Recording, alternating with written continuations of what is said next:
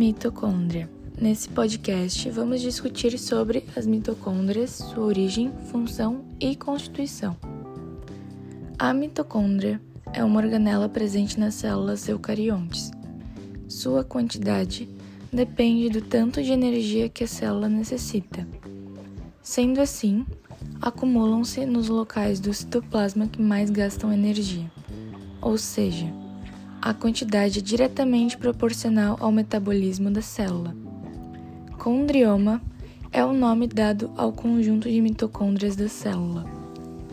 Sua função é realizar o processo de respiração celular com a produção de ATP. E o objetivo da respiração celular é a quebra da molécula de glicose na presença da molécula de oxigênio para obter energia.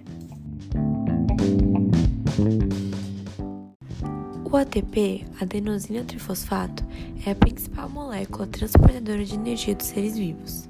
Funcionando como um depósito de energia, o ATP é constituído por uma ribose, açúcar, ligada à adenina, base nitrogenada. As mitocôndrias são as principais produtoras de ATP. As mitocôndrias são formadas por uma membrana externa composta de lipídios e proteínas que controlam a entrada de moléculas, permitindo a passagem de algumas relativamente grandes, e uma membrana interna, menos permeável, que apresenta numerosas dobras, chamadas de cristas mitocondriais. Essas se projetam na parte interna da mitocôndria, a matriz mitocondrial, onde encontram-se as enzimas respiratórias, que participam do processo de produção de energia.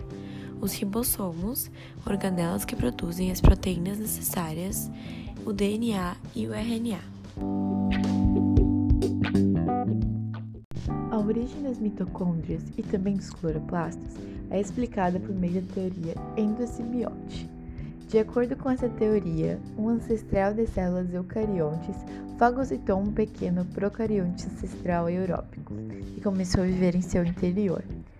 Esse procarionte ancestral foi englobado, mas não foi digerido pela célula, e por fornecer vantagem a essa célula, começou a viver de maneira simbótica, isto é, em uma relação que beneficia todos os envolvidos.